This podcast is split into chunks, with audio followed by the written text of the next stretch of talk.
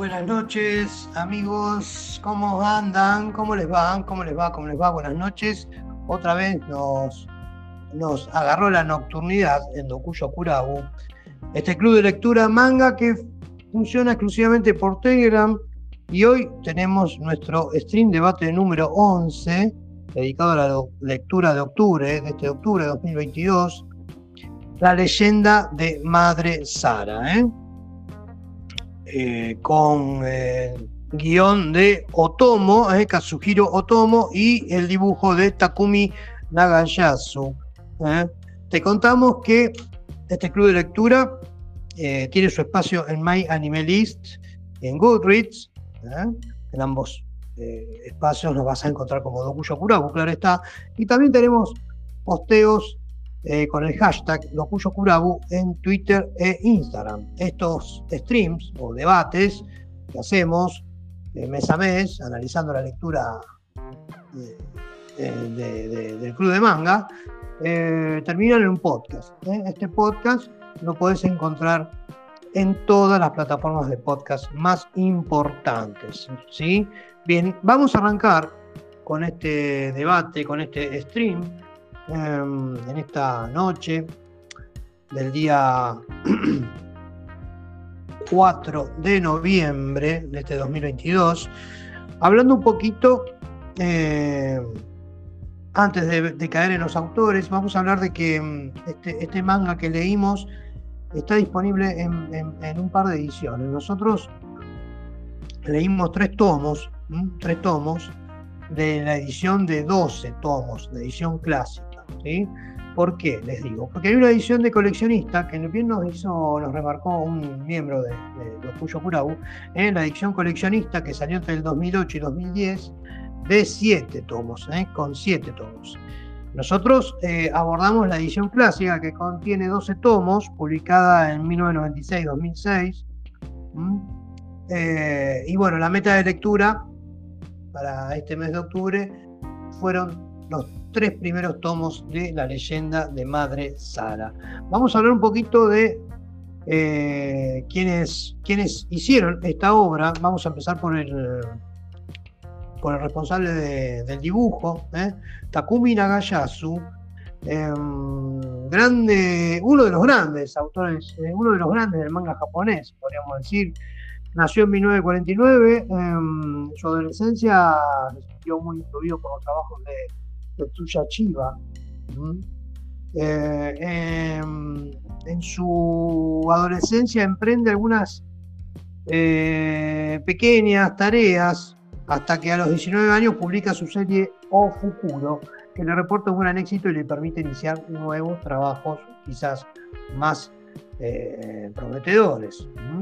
En 1975 gana el premio al mejor manga con Aito Makoto Ahí es cuando abandona Tokio, donde residía originalmente, y se instala en los Estados Unidos junto a su buen amigo Katsuhiro Otomo, y juntos harán realidad la obra La leyenda de Marasara, una de sus obras maestras, ¿eh? donde Takumi es el dibujante y Katsuhiro Otomo el guionista. ¿eh? Y ya que hablamos de Otomo, ¿eh? ¿qué vamos a contar de este gigante, de este animal del manga y del anime, ¿no? Eh, algunas notas de color de, de Katsuhiro. Mientras se llevaba a cabo la publicación finalizada de Akira, a la postre su obra más, quizás más reconocida a nivel mundial, eh, Otomo decide llevar su obra a un largometraje, aunque el cómic no estaba terminado. Eh, en 1988 finalmente se estrena la película animada Akira con un gran éxito de crítica y público a nivel mundial. Escrita y dirigida por el propio Tomo, eh, se trató en ese momento del anime más caro jamás hecho hasta la fecha, presupuestado en más de mil millones de yenes. Y fue triunfador en las recaudaciones durante ese año, eh, ese 1988. La película recibió un estreno limitado en los Estados Unidos a finales de 1988 principio de 1989 y se proyectó principalmente en cines de autor, con muchas críticas entusiastas y un gran éxito de público. ¿eh? rápidamente se lanzó en video, eh, VHS, y se convirtió en un gran éxito, em, eh, alcanzando el nivel de anime, largometraje de culto en Occidente, lo que lo llevó al primer boom del anime a principios de los 90. ¿eh? Eh, y es lo que lo digo así porque lo vamos a enganchar ahora apenas empecemos a analizar la obra de mm, en cuestión, la obra de octubre de este Locuyo Curado. Eh, en Estados Unidos se publicó el manga a través de la línea Epic para lectores adultos de Marvel, con 38 entregas en formato cuadrado durante 7 años, pero en versión coloreada digitalmente por Steve Olive, bajo la supervisación del propio Otomo, ¿eh? lanzando otro hito en su momento, ya que Akira fue el primer cómic serializado en ser coloreado completamente por computadora. ¿eh? Olive ganó un premio Eisner eh, por, ese trabajo en 1992. Desde entonces, Otomo trabajó con el conocido estudio Sunrise y junto a ellos fue que ha animado y producido sus proyectos quizás más importantes como el, largometraje Steam Boy de 2004, Freedom Project del 2006 y SOS Tokyo Metro Explorers The Next del 2007. Bien, dejamos un poco la parte biográfica para ya adentrarnos de a poco en el análisis de la leyenda de Madre Sara. ¿eh? Este, este manga con contexto post-apocalíptico ¿eh? Eh, muy en la onda, desde ya les adelanto, muy en la onda película Mad Max, no sé si la vieron, eh, si vieron alguna de las series se van, a, dar cuenta por dónde va la cosa. Pero antes de, de, introducirnos en este breve análisis que vamos a hacer, vamos a contar un poquito cómo fue el boom de Akira y Otomo y cómo decanta en esta obra el mismo Katsuhiro, ¿no? Eh, no es, es un secreto a voces, ¿no? no es secreto para nadie, digamos, que eh, las historietas más vendidas, eh, no solo en Argentina o en España, sino en muchos otros países, son las historietas asiáticas. A no ser por algún caso puntual o casos puntuales de algunas series del mundo superheroico, muy puntuales. Eh, lo más vendido a nivel mundial es el manga, amigos. Es así, es una realidad constante y sonante en muchos, muchos países. Realidad que yo tomo conocimiento cuando me adentro en este mundo. Yo soy recién llegado, no hace, no hace ni dos años que estoy con esto. Em, no he leído mucho, no he leído, no he leído mucho, he mirado más anime si se quiere que he leído manga pero cuando estaba en las postrimerías de largarme con todo esto, empecé a hacer las investigaciones del caso, qué serie comprar, eh, ver los géneros, la, demografía, internarme un poco en el mundo del manga, dónde conseguir lo que yo quería. Tenía claro dos cosas. Primero que debía ser un género más bien adulto, para leer, para adentrarme pues, este, en, este, mundo del manga. Y segundo, tenía que ser en formato físico. ¿eh? No quería empezar eh, en formato digital o scans. Quería tener el, tomo en mis manos ¿eh? para, para tener una primera impresión de primera mano, diríamos. Y ahí me topo con la realidad de lo que es el manga. Acá en la Argentina, primeramente, y bueno, después compruebo que el fenómeno se da a nivel mundial arrasa en ventas, se agota de manera precipitada las, ediciones, tienen que reeditar las series más famosas continuamente. Eh, hay una competencia atroz entre las tres editoriales principales de acá de Argentina, que son Panini Manga, Ibrea y Omnipress, y se me puede escapar alguno que está por ahí atrás. Hay editoriales muy chiquitas que hacen un laburo alucinante, como que Muri Ediciones. Eh, y la pelea se da por quién eh, trae franquicias más copadas, ¿no? Quienes publican eh, franquicias más copadas que las otras. Eh, y después para gustos hay colores, ¿no? Hay de todo, hay de todo, hay de todo. Gracias a Dios hay de todo y uno puede tener al alcance de la mano muchas cosas, muchas cosas. En algunos casos, incluso editado al mismo tiempo que en Japón, que no es poca cosa Si pensamos que estamos en un país como Argentina con un montón, un montón de trabas a nivel impositivo, financiero, de exportación, eh, de importación, de impuesto al dólar y la mar en coche. Bien, todo eso es el preámbulo para decir que en la década de los 90 había una serie que había dejado muy alto el tema de, del anime y del manga, que era la serie Massinger Z, eh, junto con algunas otras series de mechas ahí, como Robotech, que estaba dando vuelta, basado en otras series también, ¿no? También Robotech es un Frankenstein que hicieron en Estados Unidos con tres series diferentes, ¿no? De mechas. Y se dio ese legado, lo tomó, tomaron dos grandes, dos grandes franquicias. Dragon Ball, en primera instancia, eh, y podríamos decir que la otra es eh, la serie Akira, ¿eh? de Katsuhiro Otomo. Hoy por hoy, Akira es un clásico contemporáneo, ya con diversas ediciones y formatos, incluso con una que es una dualidad blanco y negro y color, y que tiene ha generado una cantidad de merchandising impresionante que va desde libros hasta figuras de los protagonistas. Pero nuestro autor, que nos ocupa, Otomo, Katsuhiro, es mucho más que este relato futurista y steampunk de Akira. Es autor de obras como Pesadillas y director de animes como Memories o Steam Boy, además de la propia adaptación de su obra, quizás más renombrada que es Akira, ¿no? Y de toda esa producción alucinante de Otomo, hay que destacar esta, la leyenda de Madre Sara. Y acá comienza de manera oficial. Eh, después de estar hablando un buen ratito, eh, comienza de manera oficial el análisis, el análisis de esta lectura, lectura que hicimos en Dokuyo Club de Lectura Manga en octubre. ¿eh? esta edición que nosotros tomamos en la clásica, la que llegó a, a Dokuyo es la clásica, no tiene, tiene muy pocas páginas a color, la edición coleccionista tiene más páginas a color, como pudimos investigar.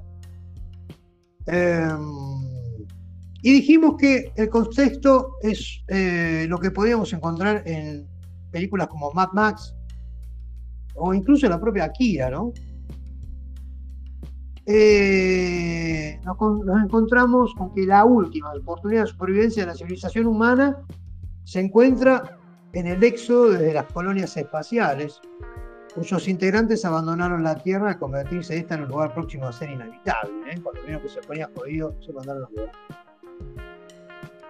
La posibilidad de volver a nuestro planeta, a la Tierra, ha dividido a los colonos en dos grupos bien marcados. Los Epoch, que pretenden lanzar una bomba que alteraría el clima en la Tierra y posibilitaría el retorno se la haría habitable nuevamente, y los Mother Earth están preocupados por los efectos que la explosión podría ocasionar en un planeta ya bastante maltrecho. Eh, al arrancar la historia en el primer tomo nomás, eh, nos vamos a encontrar con que la bomba ya fue lanzada y los Epoch son los del poder dominante.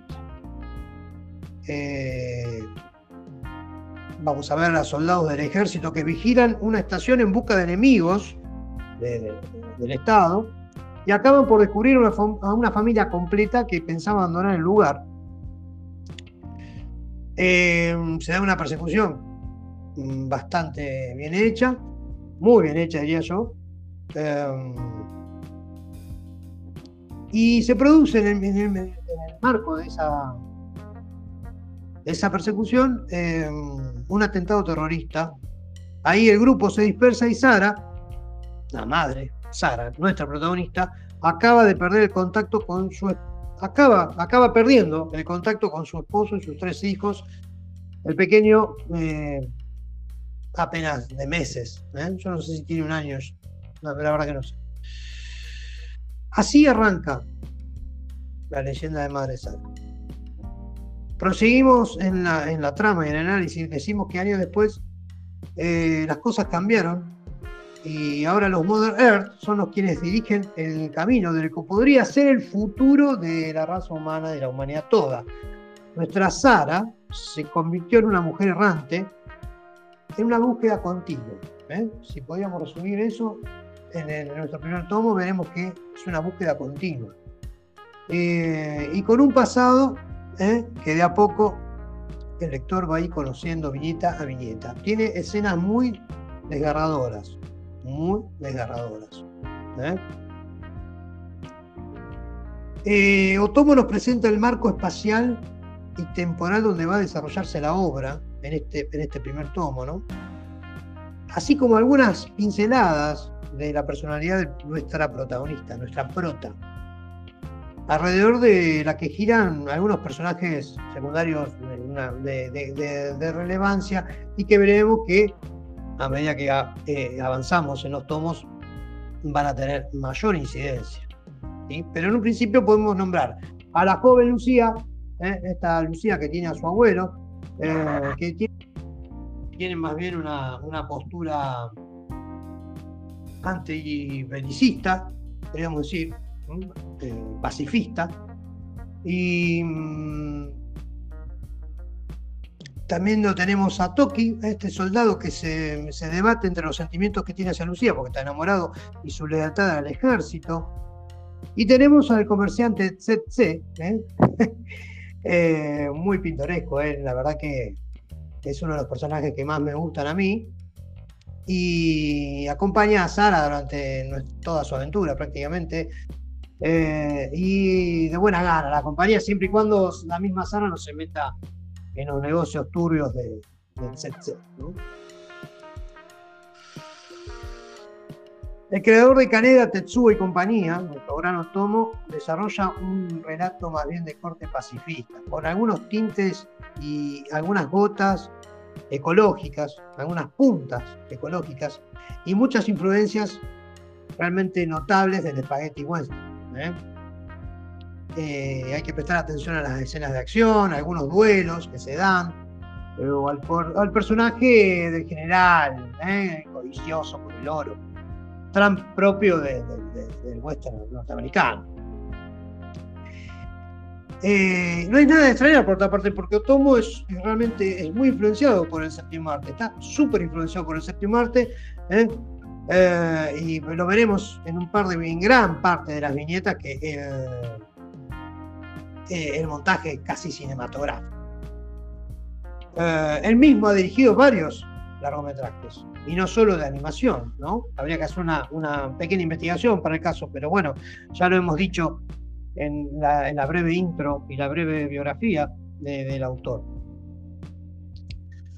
La verdad que dota al manga su pluma y su guion de un ritmo imparable, la verdad, marcado más por el rasgo de los personajes que por los diálogos.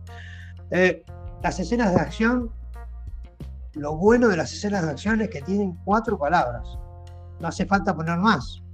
¿Para qué vamos a, cargar de palabras la escena si la escena por sí sola habla y no, no, no, tiene que explicar nada? No hay que explicar nada con palabras. Está tan bien hecho, está tan bien hecho, y que si bien acá Otomo se, se, se digna solamente y se dedica exclusivamente al guion, eh, el dibujo, el apartado gráfico a cargo de este Takumi Nagayasu, este notable Takumi Nagayasu, eh, no debemos ser tan sonsos y pensar que Otomo lo ha dejado a, su libre parecer, ¿no? Yo creo que acá la influencia de Otomo se nota viñeta a viñeta en el trazo de Takumi Nagayasu.